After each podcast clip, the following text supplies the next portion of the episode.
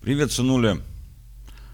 Сегодня у нас 17 августа 2021 года. Очень жаркое лето, еще обещают еще жарче по последующие несколько дней. Ну, в принципе, мы тут с июня месяца с тобой усыхаем. Уже это не пугает даже. В смысле, на это уже не обращаешь внимания, ну просто живешь и живешь. Вот. Э, ну, ты уехал с матерью отмечать ее день рождения в Ессентуки. Как бы я, так сказать, не возмущался, не возражал, поверь мне, я писал, да, матери твоей с цифрами и так далее. Мало того, ты видишь, как впечатлился сам и оказался в конце августа ехать в Москву, что, ну, достойно уважения, могу прямо тебе сказать. А, вот. Ну, как бы что тут тебе, вот что сегодня можно тебе сказать по, по ситуации, да, ну вот Афганистан, да. Ну что Афганистан? Афганистан, а, по большому счету, он в моей жизни 79 -го года. А, я пошел в школу, и как раз в 79 году ограниченный контингент вооруженных сил СССР, так называемые, потом их называли воины-интернационалисты, вошли в, в Афганистан и там, в общем-то, почти 10 лет, 9 с небольшим лет, значит, э, пытались там что-то, какой-то порядок, значит, навести, я не знаю, там наладить, как-то все это пристроить. Вот. А, и вывели их оттуда в феврале 89 -го года, как раз в тот момент, когда я в этом же году, этой же весной закончил школу. То есть почти 10 лет. То есть пока я учился в школе, Афганистан был.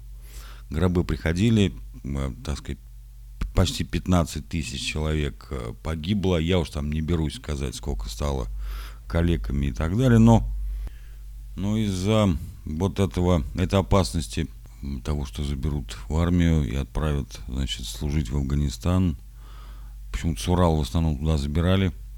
Урал, Сибирь, да. Вот, мама моя очень сильно переживала по этому поводу. Но я учился в институте с э, людьми, которые прошли Афганистан. Даже был командир развед взвода. Со мной вместе учился. Правда, он не доучился, ушел в, после третьего курса, по-моему, в ОМОН служить э, сейчас ситуация вот сложилась так, что э, американцы, так сказать, оттуда ушли и выполнили свою часть сделки. Э, вот, ушли оттуда и, ну, как бы у них резко, прям буквально в одночасье, в, в один день поменялась власть там, да, в этом, э, в Кабуле, там, э, господи, слова-то какие, Кабул, Баграм, Педжент, Панжер, господи, какие слова, прямо э, из очень глубокого, очень большие глубокие папки памяти открываются от таких слов. Ну, это дело такое.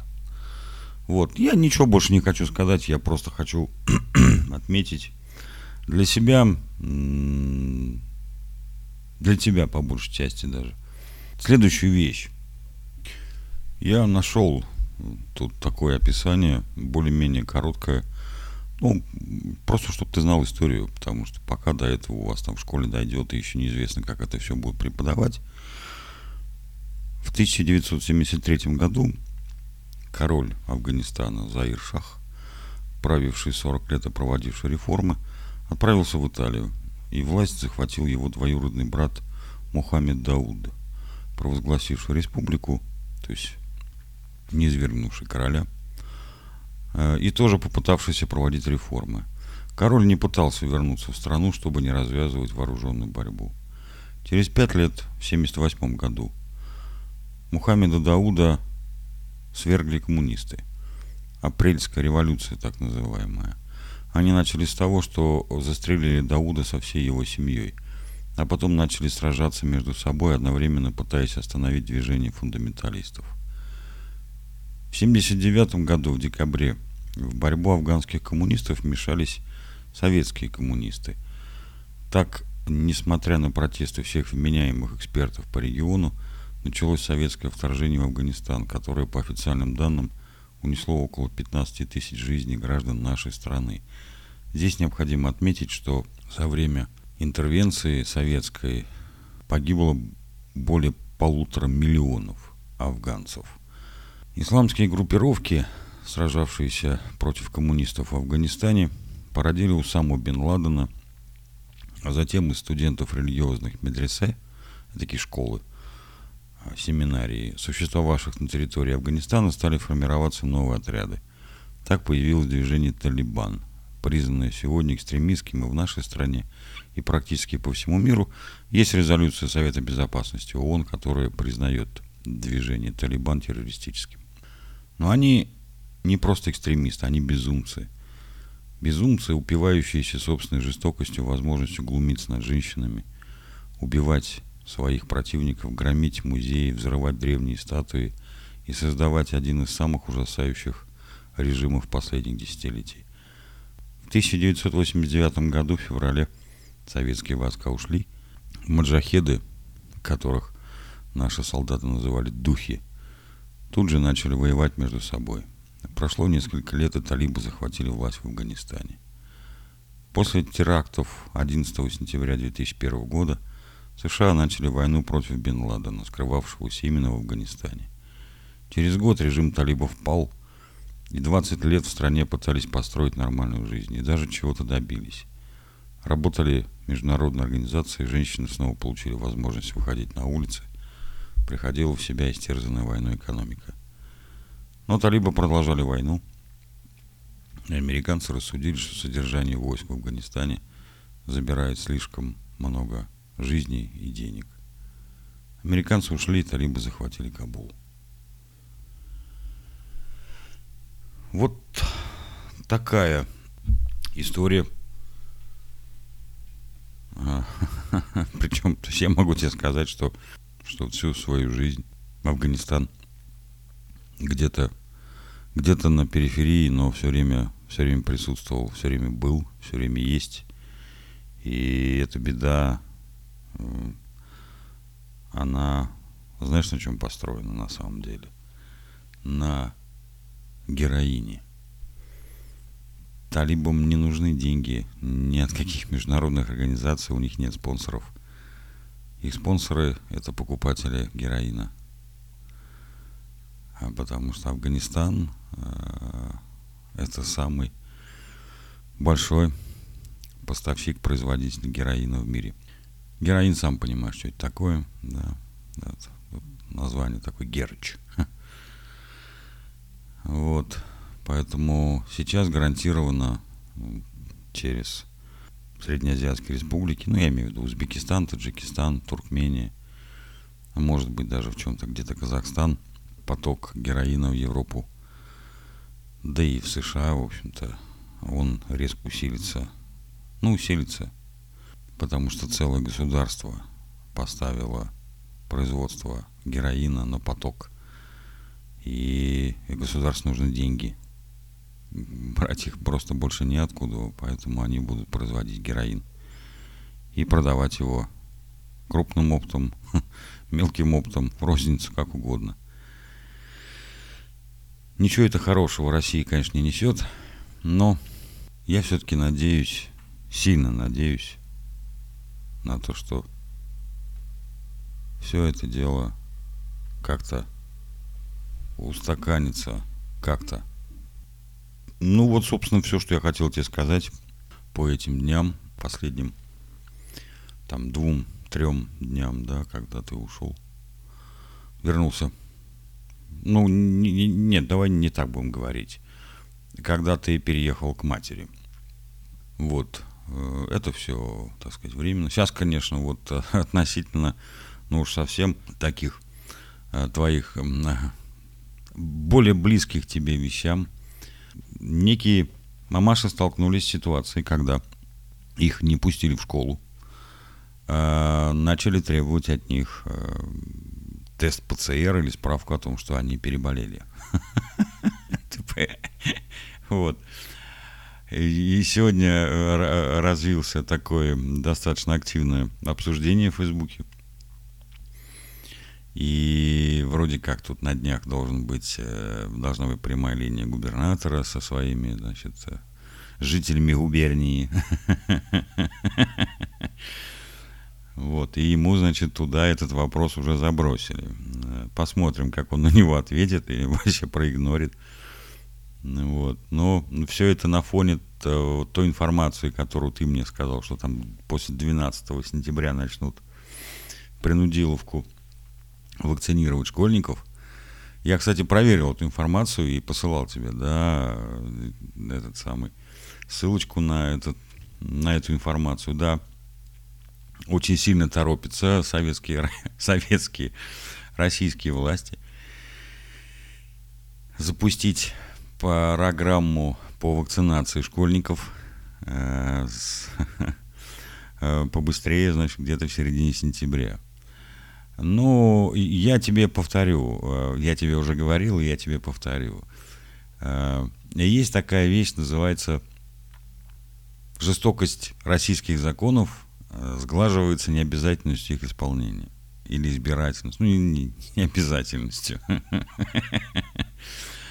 Вот. И, ну, вот в ситуации, когда объявляют, что надо срочно, принудительно всех школьников, значит, вакцинировать. Что произойдет? Я тебе просто скажу. Вот у вас в школе там, ну, 1100, 1200, может быть, сейчас больше будет человек, да. Сразу всех вакцинировать в один день не получится, по любасу. Э, и э, пока будет идти вакцинация, вы ведь в школу ходить не будете. И вы будете максимально, возможно, тянуть э, эту историю, затягивать, чтобы не ходить в школу. Если э, вас не будут вакцинировать, но будут требовать теста ПЦР с родителей, то это совсем будет криво выглядеть, потому что вы что же, не человеки, что ли, получаются? То есть ваши родители могут заболеть, а вы нет. То есть вас в школу пускают без тестов ПЦР, без справок, а родители ваших не пускают. Да? Ну как так-то? Это э, ну, совсем уже ну, полная безумие какое-то будет, безумие просто. Да. Вот, поэтому возникает целая куча тут э, вариантов, э, как вам в школу нахер не ходить, понимаешь? Как вам просто тупо организованно в рамках закона игнорить школу. Вот. Но э, тут же есть еще одна вещь. Справки об отводах э, замечательным образом покупаются нафиг. Вот. И неважно где, неважно кто, неважно как, найдутся люди, э, которые на этом попытаются сделать деньги, и поэтому, поэтому предложение сейчас на рынке появится. Э, справки об э, отводах от вакцинации. Но самое главное, что некий, ну, я не могу сказать, что он прям реальный там какой-то какой-то чувак такой. Борис Титов такой есть типа политик. Типа политик. Э, бизнес-омбудсмен, там, да, представитель предпринимателей, бизнесменов при президенте Российской Федерации, да. Э, жулик точно такой же, как и все остальные, но вот, по крайней мере, он заявил такую вещь буквально пару дней назад, может быть, три дня назад, что было бы очень неплохо сертифицировать международные вакцины, другие вакцины, которые на рынке существуют, представлены, сертифицировать их в России для того, чтобы их можно было колоть в России и признавать сертификаты э, об прохождении вакцинации этими вакцинами у нас здесь в России.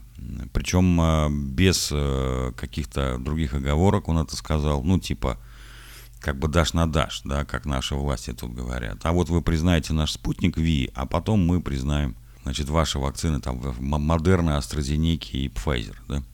Ты мою позицию прекрасно по этому поводу знаешь. Я не антиваксер. Я прекрасно понимаю, я, что только вакцина нам может помочь. Вообще во всем этом деле. Но я не хочу вакцинироваться нашими отечественными шмурдяками. Ты, кстати, знаешь, почему э, спутник называется Ви? Ну, вообще-то латинское, э, латин, э, римское 5, спутник 5. Почему он называется «Спутник-5»? Потому что этот центр Гамалеи, мать его, он э, последние 20 лет пытался э, сделать вакцины от других каких-то заболеваний. Э, вот. И вдруг у него получилась одна вакцина.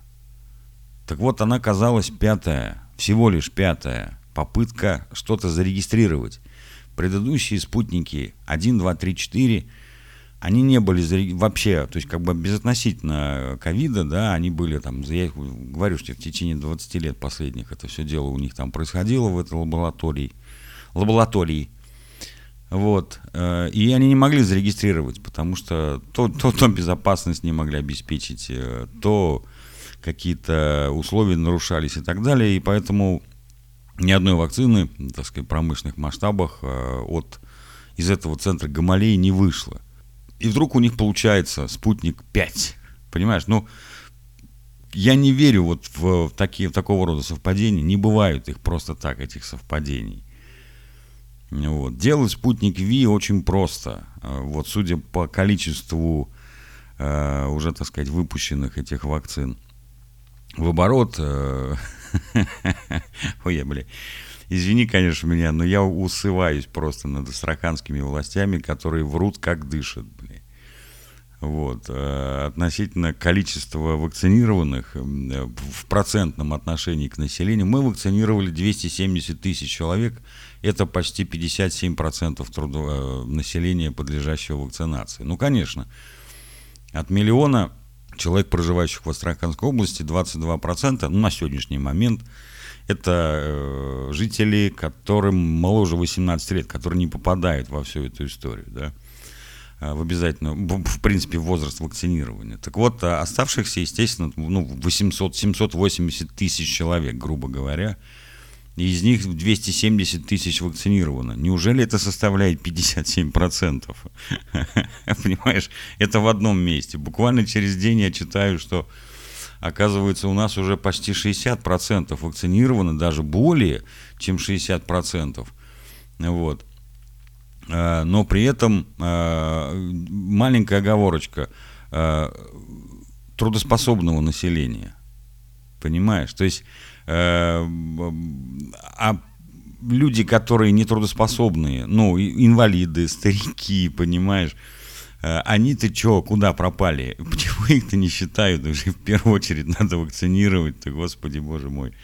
И вот это вот, вот это вранье галимое, когда у тебя в сутки заболевает не там 280, там 290 человек, а надо умножать смело на 4, то есть 1100 1200 человек, и больницы все забиты, переполнены, страна воет, оказывается, кислорода нет.